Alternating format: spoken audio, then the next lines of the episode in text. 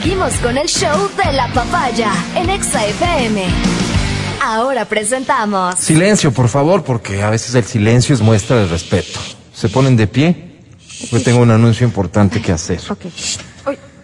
Este, el día de mañana, en la noche, en Ambato, a las 7.30 en Oveja Negra, y el jueves a las 7.30, pero en el Rayuela, en Riobamba, el lanzamiento del libro de Matías Dávila. ¿Ahora sí? ¿Descanso? Ya. Ya pues, posición de descanso, ya no están firmes, ¿no? Reciban Las con piernas respeto. abiertas, es descanso. Vero, Vero. Decía, reciban con respeto a la Sensei de XFM. Flor del loto, entonces.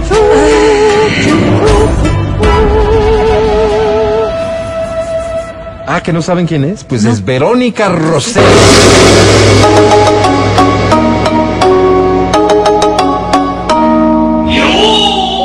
El orgullo de la familia. Política. Así me decía mi papito siempre. El orgullo. de Hasta la hoy te familia. dice Vero y yo me sumo en eso. Ya de ser de empezar, doña Sí, ¿no? Verita, esto. Porque ya como que... Se distrajo. ¿Y eso? Estamos en el campo, pues. Respiren, muchachos, respiren. Disfruta, respira. Llena tus pulmones.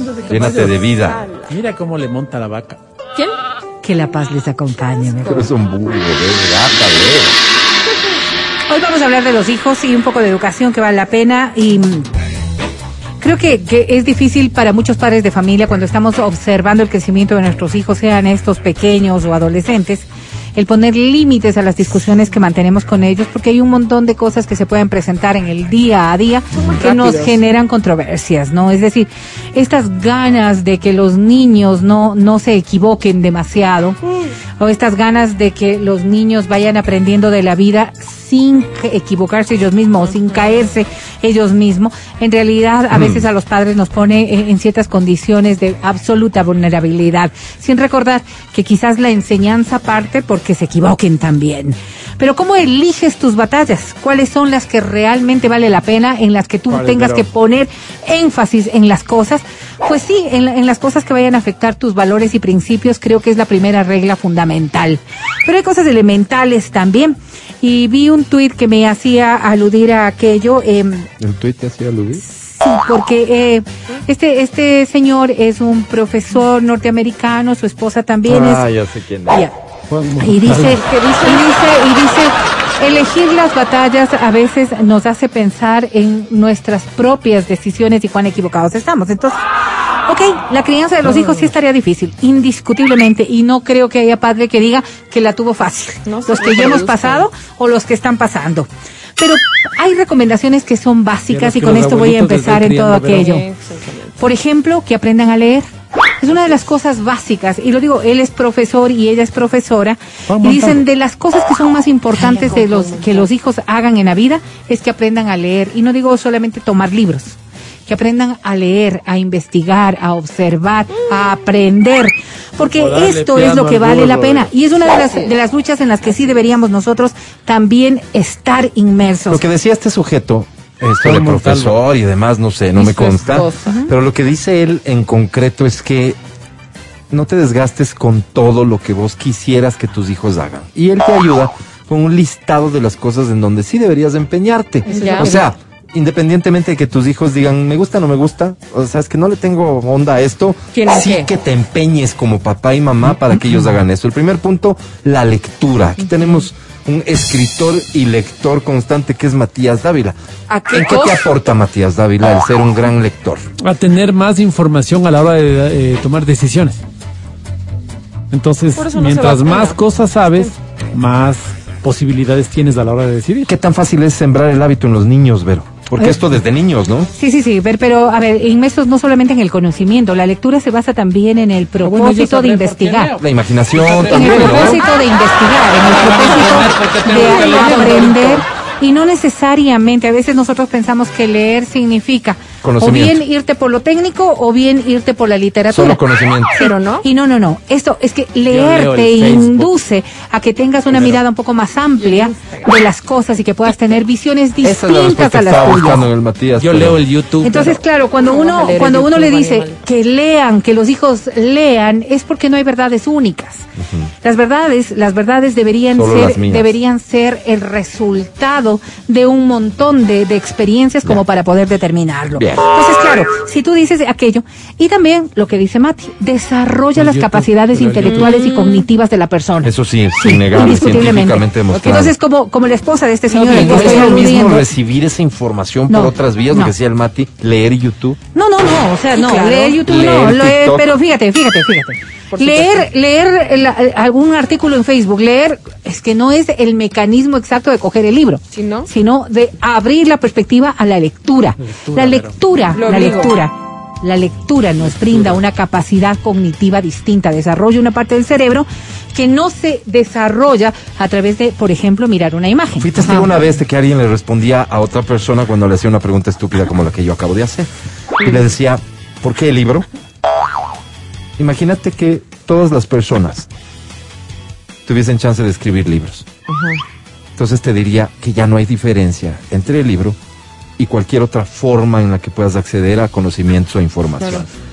Muchas veces la base de que esté en libro no te garantiza nada, pero sin duda hay mucha más restricción. Un libro no lo publica cualquier persona. Cualquier persona publica un video hoy por hoy con las Eso sí nuevas tecnologías. Cualquier persona sube un post con supuesta información. Mira. Cualquier persona comparte su opinión. Una, cosa elemental, una cosa elemental, ¿no es cierto? Hoy vemos que los jóvenes eh, hay como dos polaridades. Unos muchachos que tienen una ortografía y una semántica hermosa, Hermosa, sí. ¿sí? Y otros que Nefasta, en realidad nefasta. da pena. sí. Si tú te pones a observar, quizás la lectura es la diferencia entre unos y otros. Mm. Nada Oye, pero me doy cuenta que en los colegios tampoco como que últimamente, no sé, no son como énfasis, muy... no. ponen mucho énfasis en el tema de la ortografía y todo eso, porque yo me daba cuenta en los, en los cuadernos, incluso en cómo llevan los cuadernos. Los Antes era pasar. impensable tener un cuaderno, eh, no sé, con, con mala letra o sucio o algo de eso. Y ahora me doy cuenta que hay un montón de faltas ortográficas y le firman como que nada. Y yo digo, Oye, oye, Adri, ¿y en el Creo que colegio donde las está universidades hijo, pasa. el, el tema de la lectura es algo que sí, impulsan tienen mucho? un club de lectura, este, tienen que leer, este, no sé cuántas horas tienen que cumplir al, al, al mes, De tienen como un pasaporte, sí, de lectura, tienen Ah, un pasaporte bien. que tienen que, que eh, ir a la biblioteca y encerrarse a leer un libro y les van haciendo Yo me quedo tranquilo chévere, con esta respuesta. Ahora una cosa, una que es fundamental, ¿no? En esto de la ortografía, por Dios eduquen. No conozco ninguna universidad que pase por alto la, la falta La de ortografía. Politécnica. Horrible, Vero. ¿Ah, sí? Me imagino, porque No, todos no, son no creo. ingenieros. pues. Oye, No, y es además, que tiene que todo ver- ha estado ¿y eso clavado ahí en que los ver? números y todo. No, no, de, el de ninguna no- manera. no, de ninguna manera. tiene buena Oigan, ortografía. no, de y lo de la mala Yo- yo ortografía creería sí que- ¿Ser ingeniero? No, no, no, yo es que, mira, si una persona que ha estado vinculada con las letras está constantemente en eso, pues evidentemente va a generar esa destreza. Que es Es la lectura, no es, no es- mediocridad. Pero el no es leer literatura. Ver, pero el ingeniero qué? como una base mínima Algo básico, indispensable. La palabra coser. Tildes. No, la no, palabra tangente. ¿Qué más? A ver. No, no, No, no, no, Siguiente no, no. Importante, segundo, hagan que sus hijos salgan afuera. ¿Pero qué quieres decir con eso? Ve? Y, y vamos a ver. Adentro, Porque dice adentro que no pueden ser. las verdades valiosas que uno se da es de la adaptación a las realidades que están en su entorno. Entonces, cuando les tenemos como calle, ¿no, Vero? excesivamente protegidos, y no necesariamente por soltarle a los hijos y que ya, no, no, no. ¿Experiencia? De experiencia. Y una de las Calle. cosas que es, que es importante, Calle, una de las cosas que es importante, obvio con los cuidados, tu compañía, dependiendo de la edad de los hijos y un montón de cosas, es la adaptabilidad al medio. La adaptabilidad. Les voy a poner un ejemplo Como el sencillo. camaleón, pero- Les voy a poner Así un es. ejemplo sencillo. Cuando estamos hablando de niños pequeños, hay, hay también aquí estas polaridades, ¿no? Los padres que dicen, no saltes, no, no, te vas a ensuciar, no, no cojas Uy, sí, no, sí, sí, sí. esto, no, el otro. No necesariamente por, por, por un ánimo de sobreprotegerles. Puede ser porque no se ensucie, puede ser porque es enfermo, puede ser porque Que la lava la ropa, pues. Los vagos Fíjate no que lavan, el pues, pediatra pero dice, el pediatra dice. en la piedra. Los niños desde que nace deberían tener contacto con su ambiente. Me- Al punto en el que El pediatra que cure la gripe. ¿Y por qué no se venga aquí a decirme cómo tengo que educar a mi Al verdad, punto en que, por ejemplo, si tú convives con mascotas, el niño debería tener contacto con las mascotas desde el instante que Que llega no- a casa. Porque él no limpia. Para que no genere alergias. ¿El señor va a venir a limpiar? Sí, pues. Para que no genere alergias. Igualito con el resto de cosas. Se va generando este tipo de reacciones negativas frente a las cosas porque no tenemos contacto con No, estas y no nos adaptamos necesariamente a estas. Salgan Entonces, afuera. claro, salir afuera es una de las Salgan recomendaciones básicas. Hashtag. Van a aprender Salgan descubriendo, van a preguntar un montón de cosas. Y sí, va, va a haber también algún tipo de, de- de alegría que provenga de otras experiencias que no sean las del día a día. Pues No me la ve- esta última no me la vendiste bien. No, pero sin embargo necesaria. Haz No- que tus nos hijos mandan este trabajen. mensaje, hashtag ya de entren, dice. No, de entren. está Haz que tus hijos Ahí trabajen. está. ¿Cómo? Está la Sí, y no necesariamente estamos diciendo de un trabajo remunerado ni, Ni nada un por el vaso con estilo. agua quieren pasar, Vero. Porque ¿quién no le enseñó? Entonces, claro, La si, nosotros observamos, ¿no es cierto? Se va también que- a esa casa. que en una familia los beneficios se obtienen a través Oye, de la interacción, pásame un vaso. ¿verdad? No. Las responsabilidades del trabajo. Espérame un segundo. Este concepto puede ser delicado. ¿por qué, Popeye, el Me tengo que ganar las cosas que recibo. ¿Es, el concepto? un poco más o menos eh, lo que se está graficando. A ver, en una familia deberíamos todos obtener obtener beneficios y tener responsabilidades. Es la primera escuela donde uno enseña responsabilidades. Entonces, por ejemplo, si yo si yo estoy recibiendo y no me refiero a los besos, a las caricias y demás. No. Estoy recibiendo cuidado, estoy recibiendo comida, estoy recibiendo hogar, estoy recibiendo la cama, o sea, Me lo gano. todas estas Todo cosas. No es que me lo gano, es que debo debo contribuir o retribuir, Retribuir. al resto las cosas que estoy recibiendo. Entonces, claro, no es una cuestión de amor, yo te doy amor y tú me das amor, que debería ser un principio también natural en la No, convivencia, sino que viene de, si yo estoy cocinando para que tú comas, tú me vas a ayudar Oye, eh, limpiando pero- el, el, el traste que utilizaste. No, y no me para vas a que ayudar, entiendas. pero. O sea, ok, bueno, entonces vas a contribuir vas a con aquello. No, y tú le dices, claro. tiende la cama y dicen, ¿cuánto hay? Y tú dices, A eso te puede llevar el Sí, tema. claro. ¿Por qué? ¿Por qué? ¿Por qué? ¿Por qué?